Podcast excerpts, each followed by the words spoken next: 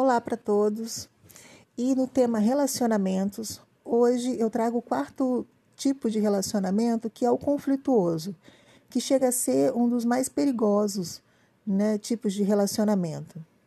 Bom, é um relacionamento bastante passional e impulsivo, com alto índice de ciúmes, medo de sofrer uma perda e controle constante do outro.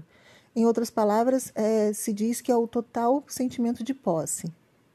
Casal em constante brigas e discussões, onde os envolvidos têm menos coisas positivas para relatar sobre a sua própria vida e a vida dos dois.